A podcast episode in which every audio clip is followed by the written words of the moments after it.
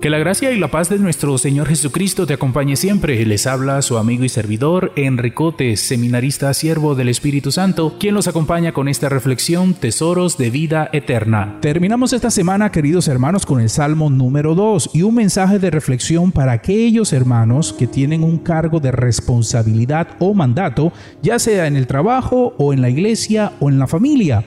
Dice el Salmo número 2 en el versículo 10 exactamente, y ahora reyes, comprended, corregíos, jueces de la tierra. Aquí el Señor les está hablando específicamente a los que rigen una nación, a los que dirigen a un pueblo en especial. Y con este versículo hoy el Señor quiere extender a ti la invitación que tienes ese alto puesto, que tienes ese mando en un grupo de personas, a reflexionar en dos puntos muy interesantes. Lo primero, todo lo que hagas, hazlo por el camino del bien, que es la voluntad de Dios. Si estás realizando tu labor con decisiones contrarias al actuar cristiano, al actuar sano, todo te va a salir mal, aunque parezca que te está saliendo bien. Estás a tiempo de corregir esa corrupción que muchas veces embarga el corazón humano. Y el segundo punto es que hoy el Señor te invita a ser líder y no ser jefe.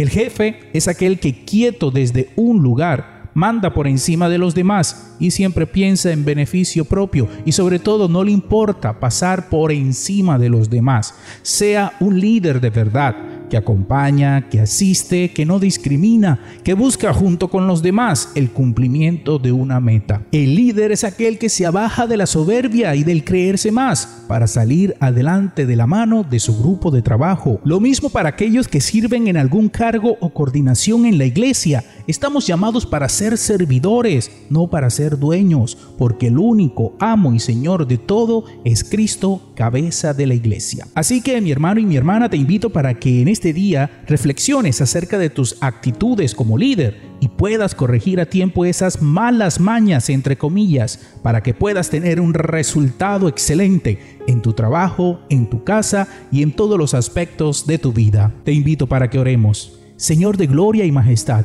enséñanos a ser verdaderos líderes que acompañen, que estén al lado de aquellos que dirigimos. Ayúdanos, Señor, a poder ser guiados por la luz de tu Espíritu Santo en este día y que podamos disfrutar de sus divinos consuelos. En el nombre del Padre, del Hijo y del Espíritu Santo. Amén. Que el Señor te bendiga en este día y vamos para adelante en el nombre del Señor.